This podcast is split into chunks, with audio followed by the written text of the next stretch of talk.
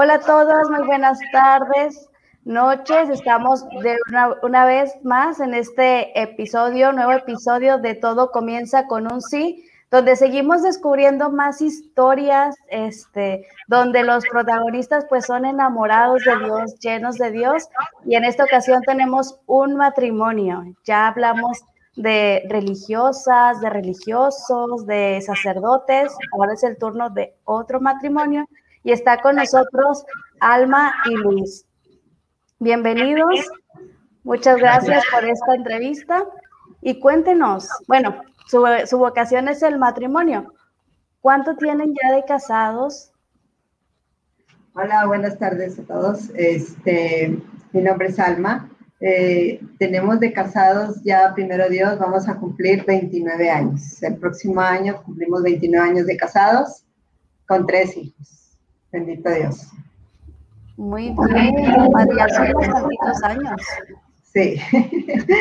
Ya es un buen tiempo recorrido, ya es prácticamente una vida. Bueno, tres, porque dice que tienen tres hijos. Tres vidas ya, este, y son originarios de Nuevo León, ¿de dónde son? Cuéntanos de dónde vienen. Fíjate que sí, este, bueno, antes que nada, gracias por, por esta, este espacio.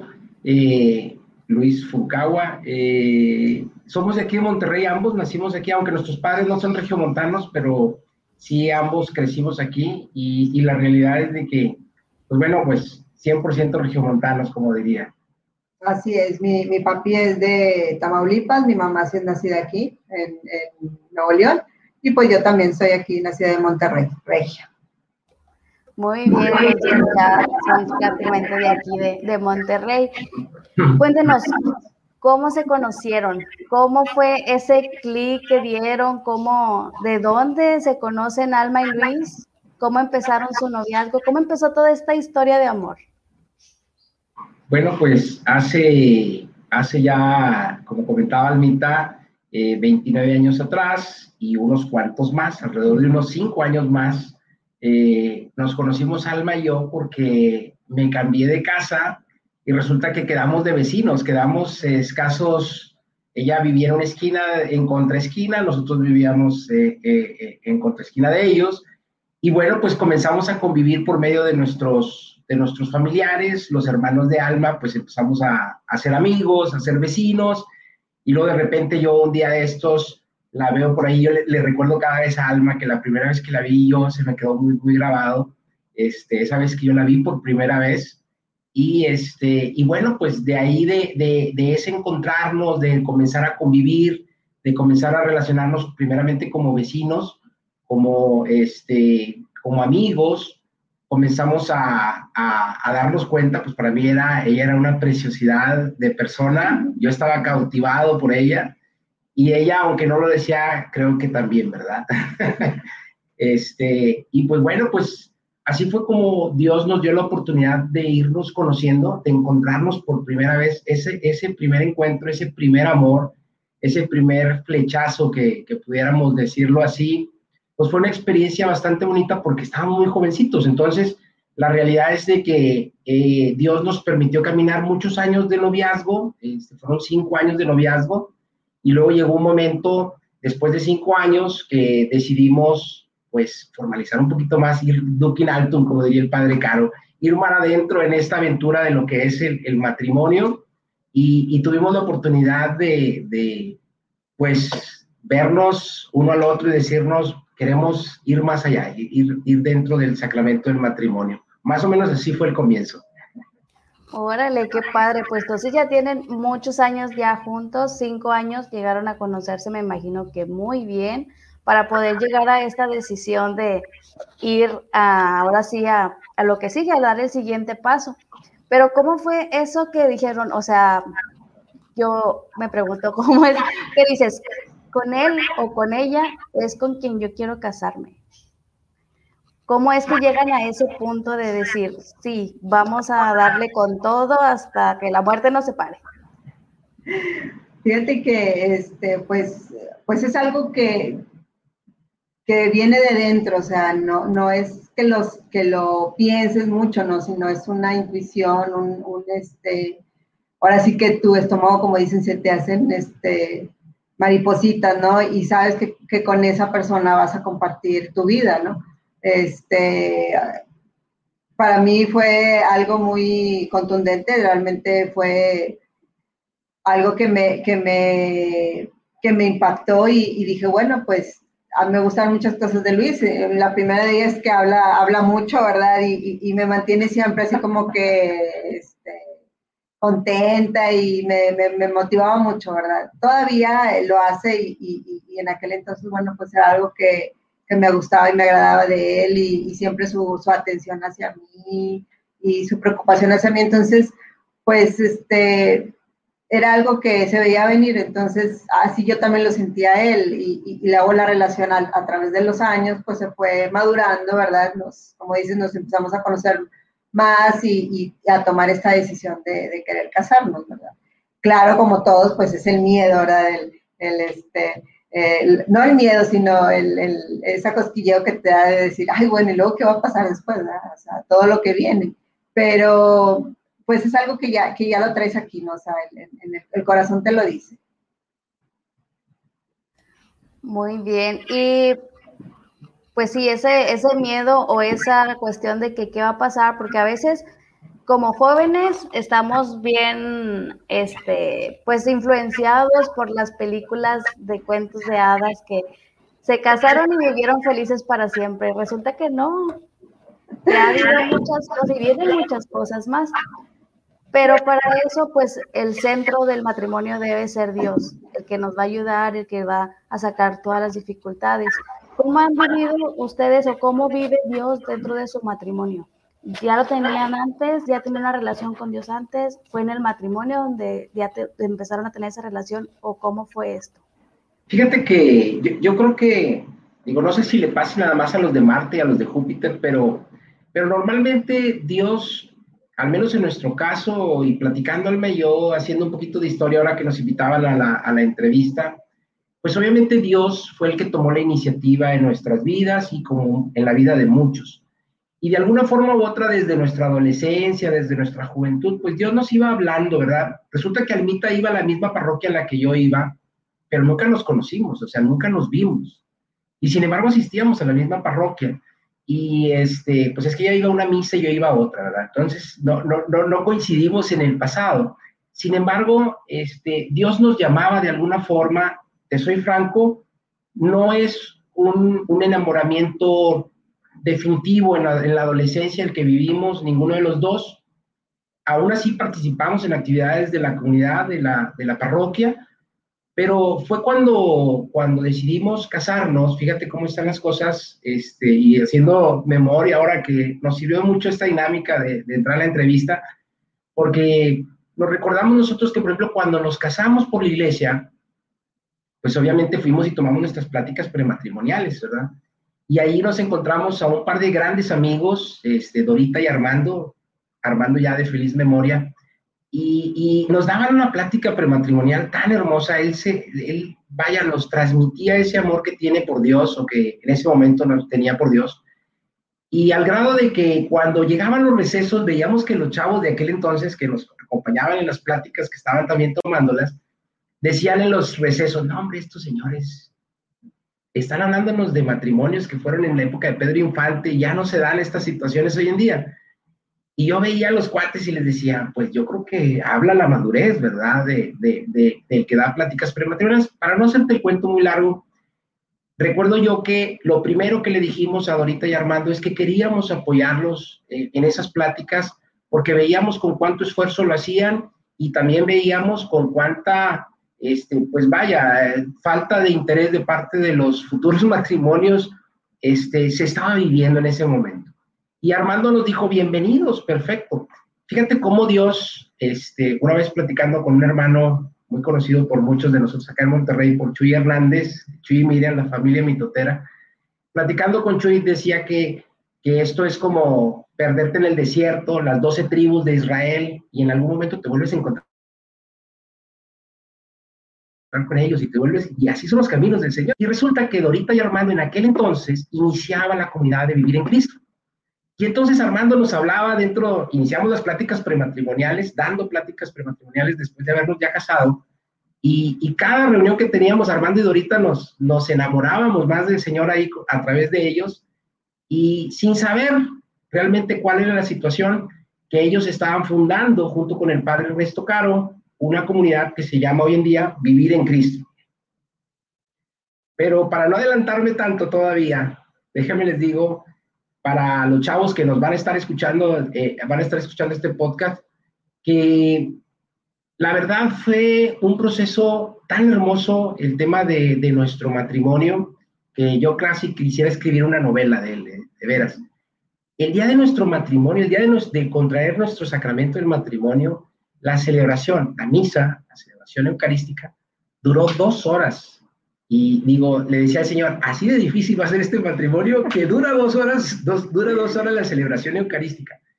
Un gran amigo, el padre este, Marcos Escobedo, él es un sacerdote salesiano que, que tuvo la amabilidad de, de apoyarnos, ser el testigo, el testigo dentro de nuestra celebración del sacramento del matrimonio.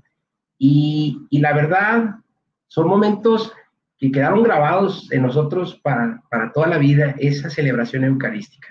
Todavía recordamos los pasajes, las citas, recordamos muchas cosas de ese día, aún y cuando ya hace varios, varios años.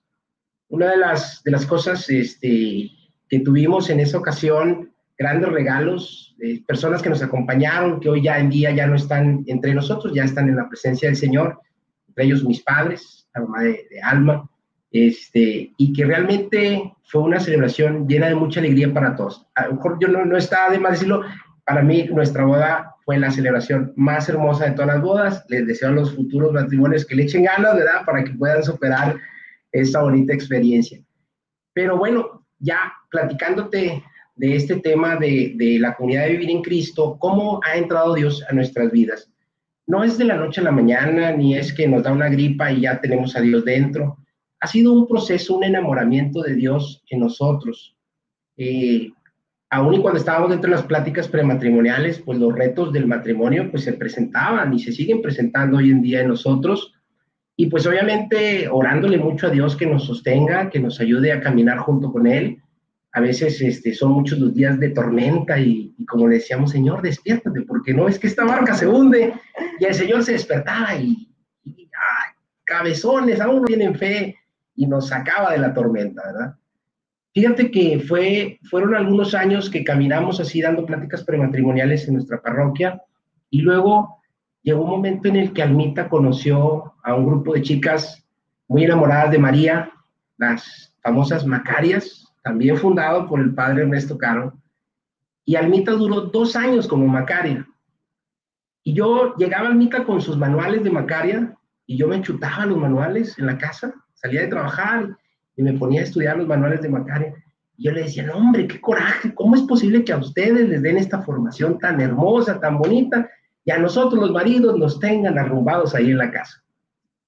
Y sucede que hubo una hermanita también de la parroquia que nos dice, no, no solamente hay Macarias, también hay un grupo de caballeros que se llama Kefas. Ah, oye, pues qué buena onda. Y cuando estaba a punto de entrar a Kefas, yo, este, resulta que me enteré que también había un grupo de matrimonios que se llama Vivir en Cristo. Y esto hace 14 años ya que nosotros, este, el Señor nos llamó y nos dijo, pues, Dukin Anton, ¿verdad? Para este entonces nosotros ya estábamos, ya teníamos varios años metidos dentro de la parroquia en varios grupos de matrimonios y habíamos vivido muy, muy bonitas experiencias, este, no tan profundas teológicamente, pero sí experiencias muy hermosas, de, experiencias de oración, experiencias de encuentros con con el Espíritu Santo. Este, veníamos de una comunidad carismática que es la comunidad de Fuego Nuevo y, y, la verdad fue una experiencia tremenda que nos enriqueció muchísimo. Y cuando emigramos a vivir en Cristo hace, hace ya este, 14 años más o menos de que, de que entramos al movimiento, comenzamos a caminar de la mano del Padre Caro ahora sí conociendo a aquel hombre, al sacerdote que, que de alguna manera había iluminado a aquel hombre Armando, que ya les había platicado hace rato, que estuvo con nosotros en las prácticas prematrimoniales. Entonces decíamos, ahora entiendo por qué este hombre nos hablaba así de Jesús. Esas eran las palabras que oíamos en su boca, las palabras del padre Ernesto Caro. Entonces, ¿cuál fue nuestra sorpresa? Que comenzamos a vivir en Cristo y vaya que somos un poquito medio inquietos porque todavía no terminábamos la formación básica cuando ya estábamos tocando la puerta y diciéndole a Juan, a Juan y Ana Alaní, nuestros grandes hermanos de Vivir en Cristo, déjanos ayudarte ahí en retiros, aunque sea cargar las cajas, aunque sea a llevar los micrófonos, aunque sea hacer algo. Y la verdad ha sido una aventura de 14 años tremenda en el Señor, tremenda, muy, muy, muy, este, llenos de Dios en, en la comunidad de Vivir en Cristo, que nos ha alimentado muchísimo. Y la verdad es que nos sentimos como el joven rico, ¿verdad? Digo, bueno, brincos diéramos de ser como el joven rico, pero nos sentimos a lo mejor un poquito como él, porque, pues por más que le digamos al Señor, todo eso lo hago desde pequeño o todo eso lo hago desde hace rato, el Señor siempre nos pone la varita un poquito más arriba, un poquito más arriba. Y este fue el caso, este fue el caso de, de Almita, que, que después de algunos años de ser Macaria, pues de repente María no la soltó y, le siguió hablando, le siguió hablando y, pues bueno, pues Lili, ¿cuál, es, ¿cuál ha sido tu experiencia con María, no solo en Macaria? Bueno, sí, definitivamente el, proceso de, estar en, vivir en Cristo que nos tomó unos 10 años, yo creo, cuando después me invitaron a, ir a una peregrinación en México de, las matrachinas de BC y, pues fui. Y en, en esa ocasión, bueno, fui yo solita, ¿verdad? Este, y me encantó, me gustó mucho el, ir eh, a la basílica, este, estar con María y, ver a mis hermanitos que, danzaban, me, gustó mucho y, entonces abrieron la convocatoria para nuevas integrantes y yo entré, o sea, entré al, al, año siguiente y, este, y bueno, pues ya comencé con ella hace cuatro años y ese apostolado, pues a mí me ha encantado, o sea, este, María me ha traído, pues yo creo que desde el principio, ¿no? Desde que empecé con Macarias, ahorita, este, pero uno no se da cuenta, sino pues va caminando y, y, el Señor te va llevando y entonces ya vas cayendo en cuenta de todas las cosas que, y el camino por el que te va llevando. Y ahorita la parroquia que estamos sirviendo, que es San Jorge de las Cumbres, este, abrieron un grupo de, de matlachinas para, el, para la parroquia y bueno, también me inscribí, entonces pues también ahí tengo el apostolado con, con nuestra parroquia. Y, este, y ahorita este, estoy empezando el, el diplomado de Mariología con nuestra hermana Carla Lara también. Este, eh, vamos el primer semestre y, y esperamos en Dios, bueno, pues terminar este estudio de María. Y, y, la verdad es de que, pues yo no me iba a imaginar que nos iba a pasar todo esto cuando nos casamos. O sea, no, ni, ni, no, no me pasaba, ¿verdad? Por, por la mente que el Señor se iba a meter así en nuestras vidas. Y la verdad es que ha sido un privilegio y una bendición muy grande. Wow, pues se han entregado por completo a Dios y eso se nota también y que su matrimonio ya tenga 30 años, pues eso dice mucho de que su matrimonio es un matrimonio sólido y que está muy cerca de Dios, porque sin Él, pues no sería nada. y qué padre que vayan siguiendo, porque yo creo que una vez que uno deja entrar a Jesús o a Cristo a su corazón, ya el Señor dice, ya de aquí soy, ya no salgo. Me pueden echar, pero Él va a regresar. En algún punto Él regresa. Y eso es muy padre porque nos hace seguir creciendo espiritualmente, como decía hace rato Luis. Nos va poniendo la varita más alta y más alta y más alta y a veces no sabemos hasta dónde llegamos hasta que volteamos hacia atrás y decimos, wow, todo lo que he pasado y he llegado hasta aquí. Y es el caso de ustedes. ¿Cómo han superado sus dificultades dentro del matrimonio? Ahorita decíamos que pues no todo es, se vivieron, se casaron y vivieron felices para siempre. Hay dificultades, hay de todo como cualquier matrimonio, cualquier familia, pero ¿cómo lo han llevado ustedes? Bueno, pues este, antes que nada, yo, yo quiero decirles que En el camino nos hemos encontrado a muchos hermanos, a muchos matrimonios. Algunos de ellos nos dicen, mi matrimonio es súper guau, es de color de rosa, parece una película de Disney y cosas por el estilo.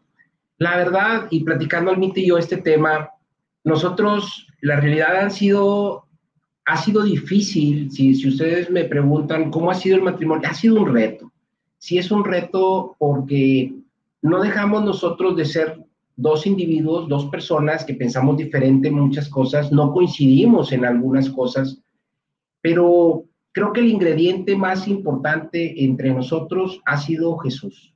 Ese es el ingrediente, esa es la piedra angular que ha mantenido, mantenido unida la estructura de este matrimonio, porque a pesar de nuestras diferencias, cuando, cuando nuestros sentimientos afloran, cuando nuestras diferencias se agrandan, creo yo que donde coincidimos, si bien nos lo dice nuestro señor arzobispo, Monseñor Rogelio, la Eucaristía nos une, nos une, nos une Cristo. Y a final de cuentas, eh, hemos podido encontrar a Cristo. San Agustín decía, lo busqué fuera y lo encontré dentro, ¿verdad? Bueno, pues nosotros también podríamos decir a estas alturas, y lo hemos platicado al, yo, lo hemos buscado en muchas partes, pero donde lo hemos encontrado es en nuestro matrimonio. O sea, Dios realmente ha llegado para quedarse, como lo decía, o sea, ha venido y ha estado aquí entre nosotros y nos ha dado signos así súper clarísimos de su presencia. Este, una ocasión que estábamos atravesando una crisis, así se los comparto así súper rápido. Este, tenemos una crisis, estábamos viviendo situaciones difíciles, obviamente lo que le pasa a todos, un día nos quedamos sin chamba, otro día cae uno hijo enfermo o uno de nosotros, y traemos problemas económicos, etcétera, etcétera. Muchos de nuestros hermanos conocen nuestra historia y saben que hemos pasado momentos difíciles, ¿verdad? Y en una ocasión yo recuerdo que estábamos Almita y yo platicando aquí en esta mesa, estábamos platicando hace un par de años, dos, tres, cuatro años atrás, y estábamos pensando dejar la comunidad de vivir en Cristo. Porque ya no podíamos, porque era mucho el cansancio y porque de repente faltaban las fuerzas y faltaban los recursos también para seguir la misión. Y recuerdo que en aquella ocasión nos pusimos a hacer oración, era a las 2 de la tarde, no recuerdo qué hora serían por ahí. Estábamos haciendo oración al yo aquí sobre el comedor, pidiéndole a Dios una señal. De veras, en serio, queríamos que Dios nos hablara y nos dijera, este es el camino. Y, y, la verdad es de que en la mayoría de las veces que hemos hecho este ejercicio, no siempre nos habla, ¿eh? pero ese día sí nos habló. Ese día sonó el teléfono que estaba en la mesa, teníamos el celular en la mesa y sonó el teléfono. Y adivinen quién era. O sea, no crean que nosotros somos súper cerquitas del padre Ernesto. No, no, no. Realmente hablamos con él muy, muy esporádicamente. Y creo que cuando he querido hacer dirección espiritual con él, voy y me formo y llega una señora con un problema mucho, muy grave, me lo platica y le digo, señora, usted trae más problemas que yo, pásele adelante de mí. Y no la que llega al lado, trae, trae muchos pásele adelante de mí. Y ya cuando llego, pues ya terminó la hora de la consejería espiritual con el Padre Caro y nunca me ha tocado, nunca he tenido oportunidad, pero en varias ocasiones lo he intentado. Bueno, pero en esa ocasión en particular suena el teléfono y era ni más ni menos que el Padre Caro. Y entonces cuando nos habla, no sé por qué él toca el tema y dice, nada más no se salgan de la comunidad. Él lo dijo así, nada más no se salgan de la comunidad. Y entonces nos llama mucho la atención cómo el Señor sí escucha nuestras oraciones, porque nos responde en el momento preciso, de la manera exacta en la que nosotros estamos viviendo. Y, bueno, pues, ¿cómo vivimos, cómo superamos todo esto? Pues yo también quisiera decirte que eh, una de las experiencias más difíciles, más difíciles que vivimos nosotros en estos 29 años de casados fue que hace, hace exactamente siete años, siete, ocho años atrás, tuvimos eh, un problema serio de salud con, con, uno de mis hijos. Este, y bueno, rodeado de varios acontecimientos, así 100% del Señor, pero nuestro hijo estuvo pues bastante, bastante delicado de salud y, la realidad es de que vimos, vivimos la experiencia, por ejemplo, de hermanos de comunidad, que estando nosotros pues, prácticamente las 24 horas del día en el hospital, yo ya sin poder ir a trabajar por estar cuidando a mi hijo que estaba pues luchando ahí por su salud. Y de repente llegaba un hermano y me decía, oye hermano, Este, recuerdo mucho uno en particular, que si eh, llegara a ver este video se va a acordar, se va a acordar de esto. Él llegó ese día, estábamos en la clínica 34 del Seguro Social y me dice, ven, vamos acá enfrente, estaba Walmart ahí, quiero surtir algo de despensa. Y platicando conmigo empezó a surtir su, su carrito de despensa y lo llenó, y él platicando de muchas cosas. Y al terminar me dice, ¿dónde está tu coche? Le digo, pues de casualidad estaba aquí en, el estacionamiento de Walmart. Dice, vamos para compartirte algo de despensa. Digo, no, no te molestes, yo sé que has estado aquí cuidando a tu hijo, vamos, vamos a tu coche. Cuando llegamos al coche, este hermano vació todo su carrito. Y le digo yo, no, no me hagas esto, por favor. Dijo, claro que sí, claro que sí. Y recuerdo muy bien, acá entre nos, que había comprado un cartón de cerveza. Y yo no, no, no, no soy tan, nacido así como para comprar un cartón de cerveza, es mayor que nunca he comprado un cartón de cerveza así completo. Le dice, oye, cuando yo a el cartón, dijo, ese sí no, ese sí, déjalo para ti. Y dice, no, el Señor te quiere contento, te quiere alegre. Este, quédate con el cartón de cerveza. Y, y, la verdad es de que esa experiencia que tuvimos en el hospital nos cambió la vida. O sea, nos cambió la vida porque, pues vaya, nos dio la vida el Señor, nos, concedió la salud de nuestro hijo. Recuerdo que en aquella ocasión salió tal, cuando ya lo dieron de y me dijo, papá, yo, sé que tú quisieras que yo fuera sacerdote, pero la verdad no siento la vocación al sacerdocio, pero quiero prometerte algo, dice, quiero decirte que a raíz de este encuentro, ver a los niños sufrir y ver, ver esta situación clínica, a mí me gustaría ser doctor, me gustaría ser médico, y me gustaría ser un buen médico, me dice. dije, hijo, si es tu vocación, si el Señor te pide que eso seas, eso sé. Si eso te hace feliz, eso sé. Y yo puedo decir, para gloria de Dios y para gracias de todos mis hermanos que hicieron oración en aquella ocasión por mi hijo Luis Edgar, que muchos de ellos ya, muchos de ustedes ya saben, hoy está ya recién graduado de la carrera de medicina, él es ya un doctor y es fruto de la oración, su vida y su vocación es fruto de la oración. Y hoy en día pues está a punto ya de iniciar su especialidad, si Dios quiere, y bueno, pues va en proceso y él está súper consciente que una de los, de las, de los pilares por los cuales él está aquí entre nosotros, compartiendo este carisma, este don de ser médico, es gracias a la oración de muchas personas, de muchos hermanos, como aquel que llevó la despensa junto con el cartón de cerveza aquel día y que nos compartió esa alegría de no sentirnos solos. Dios está con nosotros y está a través de las personas que nos rodean y en nosotros también. Y la verdad es de que pues el pilar número uno es la oración hacia nuestro Señor, ¿verdad? El, mantenernos unidos a Él este, y el catequizarnos diariamente, o sea, el aprender de Él todos los días, a veces un poquito, a veces mucho, este, nos mantiene unidos a Él y, y, a, veces, a, veces cuando uno está así, pues llegan también momentos de desierto, ¿verdad?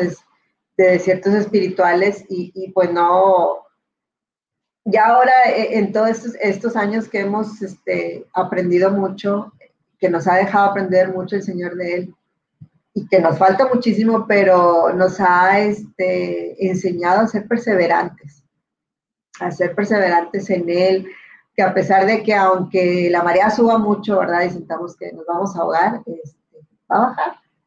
Y hay que tener el, este, la paciencia para esperar ese tiempo, porque si no la, no la tenemos, pues es muy difícil este, sopesar todo esto que hemos pasado que, o que vamos a vivir, porque pues no sabemos qué pueda pasar mañana. Pero pues yo siento que, que, que el Señor nos ha traído por ese proceso de, de, que somos chiquitos y luego vamos creciendo y un poquito más y un poquito más, y así Él se ha ido mostrando en nuestra vida de esa forma, ¿verdad?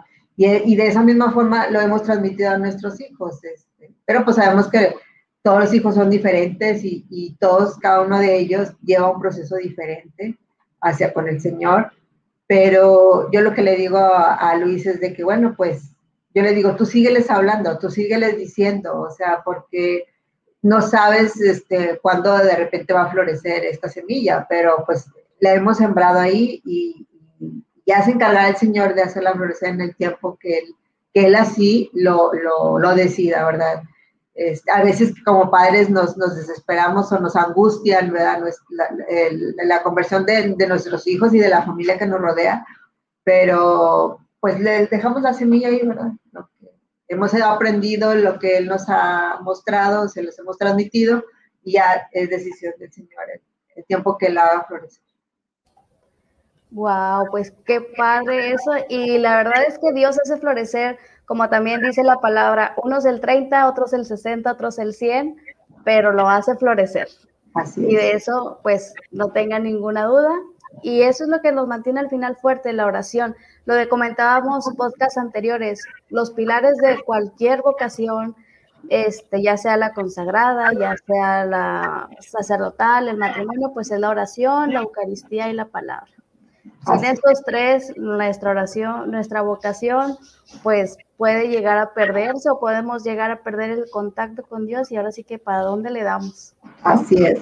Muy bien. Y pues hablando de esos límites que Dios nos va haciendo crecer, por ahí me comentaron que Luis, te estás preparando como diácono permanente. ¿Cómo está eso? Si esos son como para ser sacerdotes y tú ya estás casado, ¿cómo funciona? Alma, ¿cuál fue su reacción al le dijo? ¿Qué, qué, cómo fue? A ver, cuéntame eso. Ay, pues mira, mi marido siempre ha sido bien intenso en las cosas del Señor. Este, yo sí eh, he ido teniendo un proceso mucho más lento, pero sí, de repente lo veo a él y bien intenso de que, oye, una misión, sí, le da hasta donde tope, oye, que un retiro y hasta donde llegue, ¿no? Y, eso es, bueno, ¿verdad? Yo a veces, pues sí, de repente lo, lo bajo un poquito porque, pues, nuestra situación es, es de matrimonio, ¿verdad? Entonces, este pues hay cosas que, que, tenemos que hacer con los hijos, del trabajo y todo lo demás. Entonces cuando él me dice, oye, pues, ¿cómo ves si, si me prepara para ser diácono? Dije, santo Dios, pues este quiere ser sacerdote o qué, ¿verdad? A rato se va a ir y, y, pues digo, yo también no sabía eh, qué era todo lo que esto iba a, o sea, cómo iba a ser la mecánica no lo sabía. Pero bueno, pues ya hay una, hay una plática, ¿verdad? Este, primero, bueno, pues ellos entran a una entrevista y llevan un propedéutico, ¿verdad? En el cual eh, ahí pues deciden eh, si entran o no entran, ¿verdad? O si, o si tienen que esperarse un tiempo más.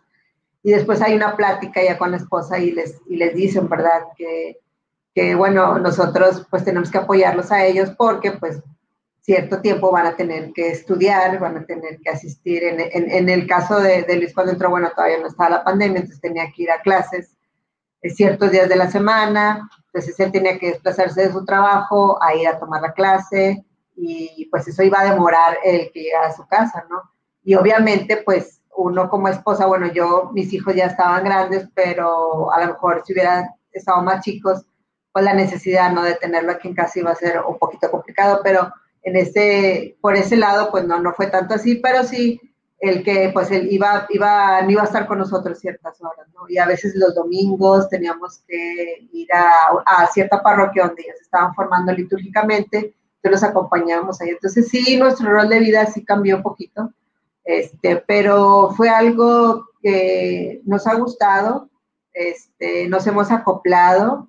Eh, nosotros también pues somos partícipes de, esto, ¿verdad? Este, eh, ahora que pues ya va más encaminado, solo Dios sabe, ¿verdad? Si, si, si se llega a, ordenar, a ordenarse o no, ¿verdad? Todavía, pues hasta que no suceda, vamos a, decir, bueno, ¿verdad? Pero nuestra fe está puesto en eso y nosotros le, le echamos ganas en todo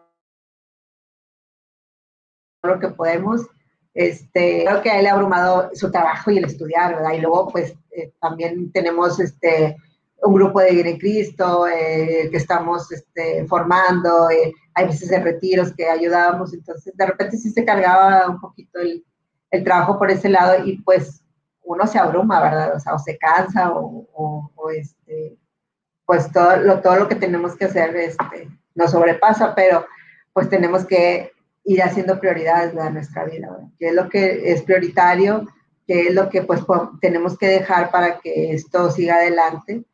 Entonces, este, pues sí, no ha sido fácil, ¿verdad? Este, eh, hay días en que ha sido muy cansado, pero hay otros días que ha sido muy reconfortable y muy, eh, muy este, pues sí, da mucho fruto, ¿verdad? El que, el, que él se esté preparando porque pues nos enseña, o sea, a mí me enseña, a mis hijos les enseña, ahorita pues nuestros hijos ya son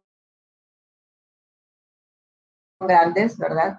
Eh, mi hija la mayor, el que sigue pues ya está titulado, el, el, más chiquito está en la carrera, entonces ya casi termina, pero son jóvenes que traen muchas inquietudes y que a veces traen este, ideas este, muy, muy disparadas, o sea, que dices, oye, pues ¿quién te lo dijo? ¿Dónde lo viste? Entonces, eso le ha ayudado mucho a Luisa a poder, este, pues sentarnos y decirnos, bueno, yo he aprendido esto, este, esto es lo que me han enseñado y eso es lo que yo pienso y creo. Y a ellos les ha ayudado para que también, pues no se nos salgan mucho por ahí, ¿verdad? De, querer este, experimentar otras cosas que no son de Dios, ¿verdad? Y, pues yo todo esto volteo y digo, Señor, pues tú lo has hecho, ¿verdad? Porque pues quién más, o sea, pues yo me iba imaginar yo que, que esto pudiera pasar, o sea, en primera instancia pues es, es, un bien para la familia. Y luego en segunda lo veo pues para la comunidad, porque la verdad es de que hay gente muy allá afuera, o sea, afuera y nosotros también los necesitados de, Dios. Y, y, a veces este, no hay quien te escuche o te dé un consejo o te diga algo del Señor, o sea, es, eh, digo, es complicado a veces, ¿verdad? O no se tiene tanto la, la, la, cercanía o la amistad con alguien que te pueda hablar de Dios, ¿no? Entonces, hay mucha necesidad en la comunidad y yo siento que, este, que si Luisa ha tomado esa decisión y nosotros con él, pues, ¿por qué no ayudar un poquito al Señor, verdad? De, de, devolver todas las bendiciones que Él nos ha dado y pues entregarle la vida a Él, ¿verdad? O sea, pues qué mejor que te desvivas y te desgastes por Él, a que te desgastes por otras cosas. Entonces, este, pues sí, aquí estamos y, hemos entregado nuestra vida a Dios y este, pues también lo necesitamos mucho porque Él es el motor de, nuestro, de nuestra vida, ahora sin Él no podíamos hacer todo esto. Muy bien, pero cuéntanos, Luis, ¿qué hace un diácono permanente? ¿Qué es un diácono permanente? Ok, el, ser y el hacer. Fíjate que yo la verdad, y les comparto a todos mis hermanos que están, nos están escuchando, yo la verdad me encontré con la vocación del, diácono conviviendo con un diácono yo ni tenía idea de, de, lo que, pues sí, habíamos leído que en Hechos de los Apóstoles nombraron a los siete diáconos y que luego a Esteban lo apedrearon y pues ni de broma me pasaba que yo no me quiero que me apedreen, ¿verdad? Pero ¿qué pasó? Fue que estando en nuestra parroquia conocemos a uno de los diáconos que están ahí recién ordenado y él los invitaba, nosotros hemos tratado de, vivir lo más posible las misiones, con decirte que hemos llegado hasta la Sierra Tarahumara ya en alguna ocasión con nuestros hermanos tarahumaras, a ir a, la nada, al abandono allá.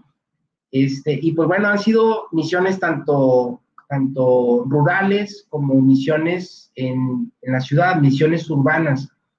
Y, esto de alguna manera el Señor nos va conquistando, ¿eh? la verdad, no es que nosotros lo conquistemos a Él, Él nos conquista a nosotros. Y, poco a poquito nos puso, nos puso en el camino del diácono. El diácono nos invitaba, por ejemplo, a ir a los hospitales un poquito de pan, un poquito de, café, un poquito de algo que beber a nuestros hermanos que estaban cuidando a los enfermitos y sobre todo a compartirles la palabra. Y recuerdo yo que eh, este diácono en particular, este, siempre que íbamos, él me decía, oye, pues vamos a, con los enfermos a orar con ellos, vamos a subir a los diferentes pisos a orar con ellos.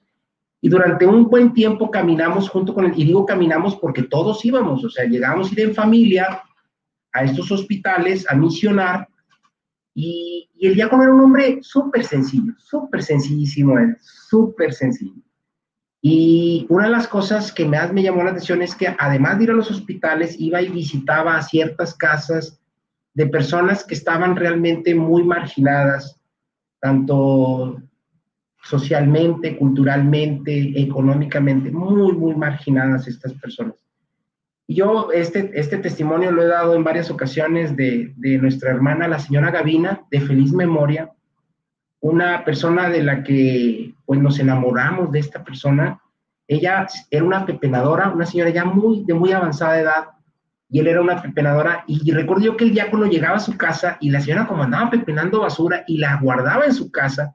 Su casa siempre estaba en condiciones bien, bien complicadas ahí de, de higiene. Y recuerdo yo que el diácono llegaba y la abrazaba y la besaba y estaba ahí con ella. Y eso nos estrujaba el corazón. Al principio no muy bien, pero después nos estrujaba de mucho amor hacia esta señora Gavina. La realidad es de que el diácono es el instrumento de la iglesia. Si ustedes lo quieren ver así, sencilla, es el instrumento de Dios para llegar hasta el más necesitado. Ese es el hacer del diácono. El ser del diácono permanente casado, en la gran mayoría de los casos, es hombres casados una sola vez. Una sola vez. Entonces, el diácono representa a Cristo en una modalidad, por así decirlo, es el Cristo siervo. Normalmente en el orden sacerdotal tenemos el episcopado, que son nuestros señores obispos, tenemos el presbiterado, que son lo que normalmente conocemos como el padre, el padre. Y tenemos en el nivel de Cristo, en, en la persona de Cristo siervo, tenemos al diácono. Entonces, el diácono se puede llamar sacerdote pues sí, porque está dentro del orden sacerdotal, está dentro del orden sacerdotal, pero en el grado de, de Cristo siervo, del diácono. Entonces, cuando lo vemos nosotros litúrgicamente en la misa, pues sí, el diácono asiste a la celebración eucarística, tanto en la mesa de la palabra, porque es el que proclama el Evangelio, y también como en la mesa de la Eucaristía, porque es quien prepara los dones y quien se los presenta al presbítero o al señor obispo principalmente. Los diáconos están en función del obispo. Pero la función principal del diácono no es revestirse y verlo también con, porque sí, sí, el diácono ya una vez ordenado se reviste y parece sacerdote, cualquiera que lo ve. Y ese es el conflicto, porque ven al diácono y luego de repente ven al diácono y abraza a una señora. Bueno, no tiene nada de malo abrazar a una persona, pero luego le da un beso. Y luego dicen, oiga, pero si es el, sacerdote, está besando a una señora, qué mal está esto. La realidad es que es, es una bendición estar en el grado de diácono permanente, porque si nos damos cuenta, todos los sacramentos, a final de cuentas, acompañan el proceso, el proceso del ir caminando en, esta, en, este, en este peregrinar de la vida todos los sacramentos nos van alimentando y nos van preparando y nos van fortaleciendo para el camino de ir a la casa del Padre. Y el eslabón entre lo que es la vida eclesiástica, la vida de, los religiosos consagrados y la vida laical, es decir, de las familias, de los laicos, el eslabón que los une es el diácono. Ese es el diácono. Entonces, ¿Cómo llega esto? para, los, para aquellos hermanos casados que nos estén viendo. Pues realmente esto es donde el Señor te va a ir conquistando, te va a ir llenando de Él. Y tú conforme más te identificas con el amor de Dios, te das cuenta que por más que hagas, no le puedes pagar a Dios con todo lo que tú hagas el gran amor que ha derramado en ti. No es suficiente todas las misiones, nos podríamos ir hasta el África de misiones, nunca va a ser suficiente. Entonces, lo, que llega uno a decir, Señor, pues envíame a mí, chance y soy diácono, ¿verdad? Cuando, cuando el diácono nos, me invita, él es el que me lanza la invitación y dice, ¿por qué no eres diácono? Y ya le digo yo, ¿y será, será para mí? O sea, ¿realmente tú crees que Dios me quiere a mí como diácono? Pues si yo pues no soy un buen cristiano, todavía me atoran muchas cosas, todavía tengo muchas debilidades. ¿Tú crees que el Señor me quiere a mí como diácono? Me dice, haz la prueba y verás. Entonces, iniciamos esta aventura, Aide. Primeramente dijimos, bueno, pues vamos a la entrevista. Chansey no nos, nos dice que no, Chansey nos dice que no y no hay problema. El tema es que dijo que sí. Y luego, bueno, pues vamos a, a vivir el proceso de los seis meses. Me dicen que en cualquier momento te puedes salir en el Instituto de Economía. Me dicen, no hay problema, señor. Si usted el día de mañana ya hasta ahí le llegaron las, fuerzas del caballo, se sale. Digo, bueno, pues vamos a entrar al, a la parte vocacional, al prevocacional o al, propedéutico que nos dan. Y nos dicen en el instituto, hasta que no terminas el propedéutico y el instituto te acepta como alumno, hasta ese momento no eres alumno del Instituto de. Ah, perfecto, no soy alumno del Instituto de Aconal. Pero ¿qué pasa los seis meses? Pues ándale que me dicen que sí. Madre santa, pues ya soy alumno del Instituto de Aconal. Primer año. Bueno, a lo mejor ni siquiera terminé el primer año. Oye, y esto ha sido una aventura y hoy en día estoy en el quinto año y mis compañeros de generación, todos pensamos muy similar en este sentido. O sea, llegó un momento en el que la meta no es ser diácono. Para nosotros la meta no es ser diácono hoy en día. Para nosotros es encontrarnos con la voluntad de Dios todos los días. Yo no sé si el día de mañana Dios me va a llamar y ni siquiera llego a ser diácono, pero quiero agradar a Dios en lo que Él quiere hoy para mí. Si hoy quiere que, este matrimonio, Él quiere fortalecerlo y Él quiere que, que nos encontremos con Él en este matrimonio, esa es la voluntad de Dios hoy. Cuando empezamos a ver el futuro así muy lejano, hasta nos abrumamos, nos sentimos muy cansados. Cuando volteamos hacia atrás, a veces, ay, es que son demasiadas las cargas no veamos tanto hacia atrás ni tanto hacia adelante. Busquemos qué nos quiere decir hoy el Señor, hoy, hoy el Señor, qué nos quiere pedir. Y entonces, caminando con el Señor todos los días, yo imagino que como los apóstoles, ¿verdad? Todos los días, ¿y ahora dónde vamos, Señor? Los apóstoles se levantaban un día y no sabían ni a dónde iban, seguían al maestro, a donde él fuera, allá iban ellos.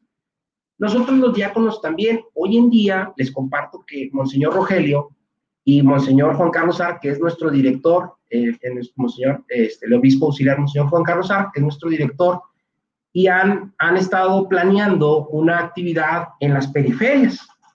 Pues bueno, estamos bien bendecidos los alumnos del Instituto Diaconal porque resulta que somos invitados a formar parte de esta misión y próximamente nos verán en las comunidades en la periferia llevando la palabra de Dios a esos lugares donde hay veces que hacen falta sacerdotes donde la ciudad ha crecido tanto que ya no hay parroquias, incluso hay lugares donde tienen ya 10 años que fueron construidas las colonias y no hay un párroco, no hay una parroquia.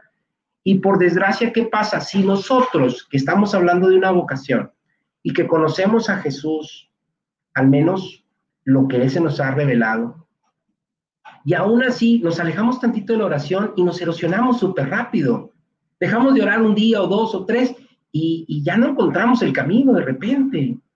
Ahora imaginémonos nuestros hermanos que viven en la periferia y que a veces no hay un sacerdote que los confiese, que, no los, que les dé la comunión, que les dé los sacramentos del bautismo, que les dé los sacramentos del matrimonio.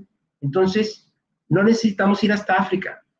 La misión está aquí en Monterrey y está en la periferia y tenemos la bendición de ser nosotros los alumnos del Instituto de Conal el instrumento de Dios para llegar a estos hermanos junto con mis hermanos diáconos ya ordenados, el llegar a estos hermanos que nos necesitan, que necesitan a Cristo. No nos necesitan a nosotros, necesitan a Jesús. Nosotros vamos a hacer el esfuerzo por llevárselo. Entonces, la realidad es de que ser diácono no es algo complejo, no es algo inalcanzable, no es algo que esté diseñado para hombres super santos. Digo, debemos de ser santos, ¿verdad? Pero si tú por alguna circunstancia no has este, pues vaya, hemos sido cabezones, no hemos seguido al Señor cual debiera de ser. Es buen momento de tomar las riendas de la vida y decir, Señor, envíame a mí.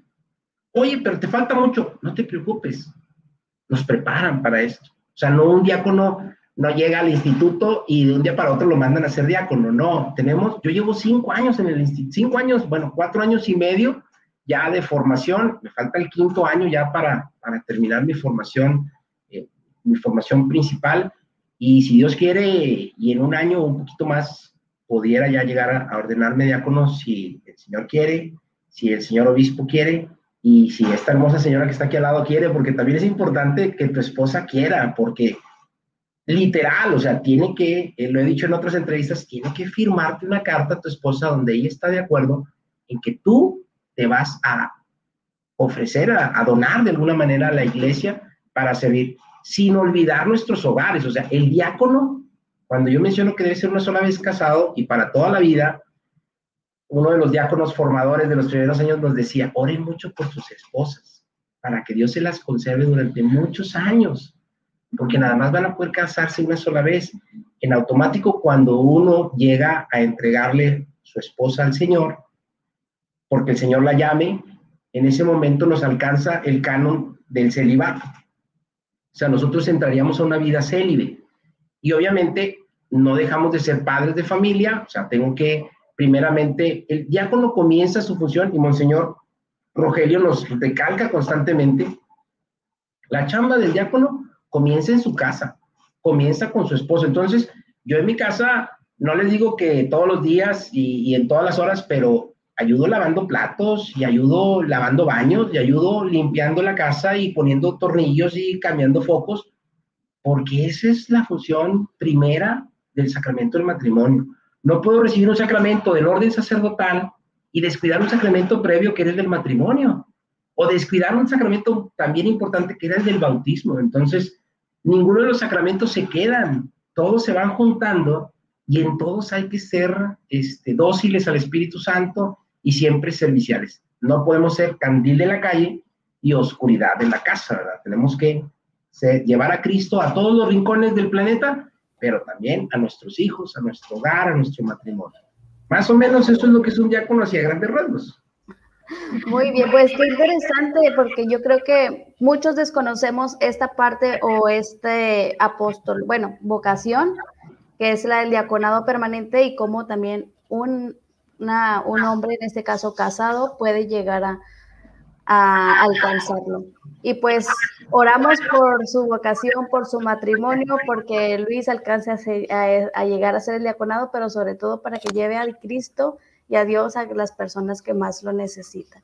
Muchísimas gracias por esta entrevista, muy interesante todo. La verdad es que este testimonio nos, a nosotros como jóvenes, en lo personal a mí, me hace crecer en la esperanza de que, como decían al principio, ¿no?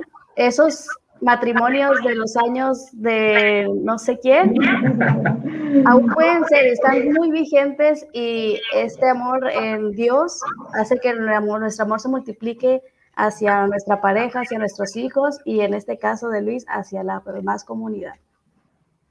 Muchísimas gracias, que Dios los siga iluminando, los siga bendiciendo. Y pues no se, no se pierdan. Sí, perdón, adelante. No, se pierdan los siguientes episodios de Todo comienza con un sí. Todos los jueves, síganos por nuestras redes sociales de Video Change, Facebook, Twitter, Instagram, por todos lados estamos para que sigan descubriendo más y más historias. Alma, Luis, de nuevo, muy agradecidos. Gracias. Muchas gracias a todos ustedes y seguimos en mucha oración para que esta vocación también al llamado de la vida religiosa que ha hecho Dios en nuestras hermanas consagradas este, siga dando muchos frutos, que sigan enamorando a más chicas, que hace falta y que también para nosotros es un gran gozo y una alegría. Cada vez que nos reunimos con las hijas de la visitación, la verdad nos encontramos en el camino y digo, son esos oasis que nos sentimos muy apapachados por, por ustedes y también igual, pues recuerden que siempre están en nuestras oraciones. Muchas gracias y nos vemos la próxima semana. Bye. Bye.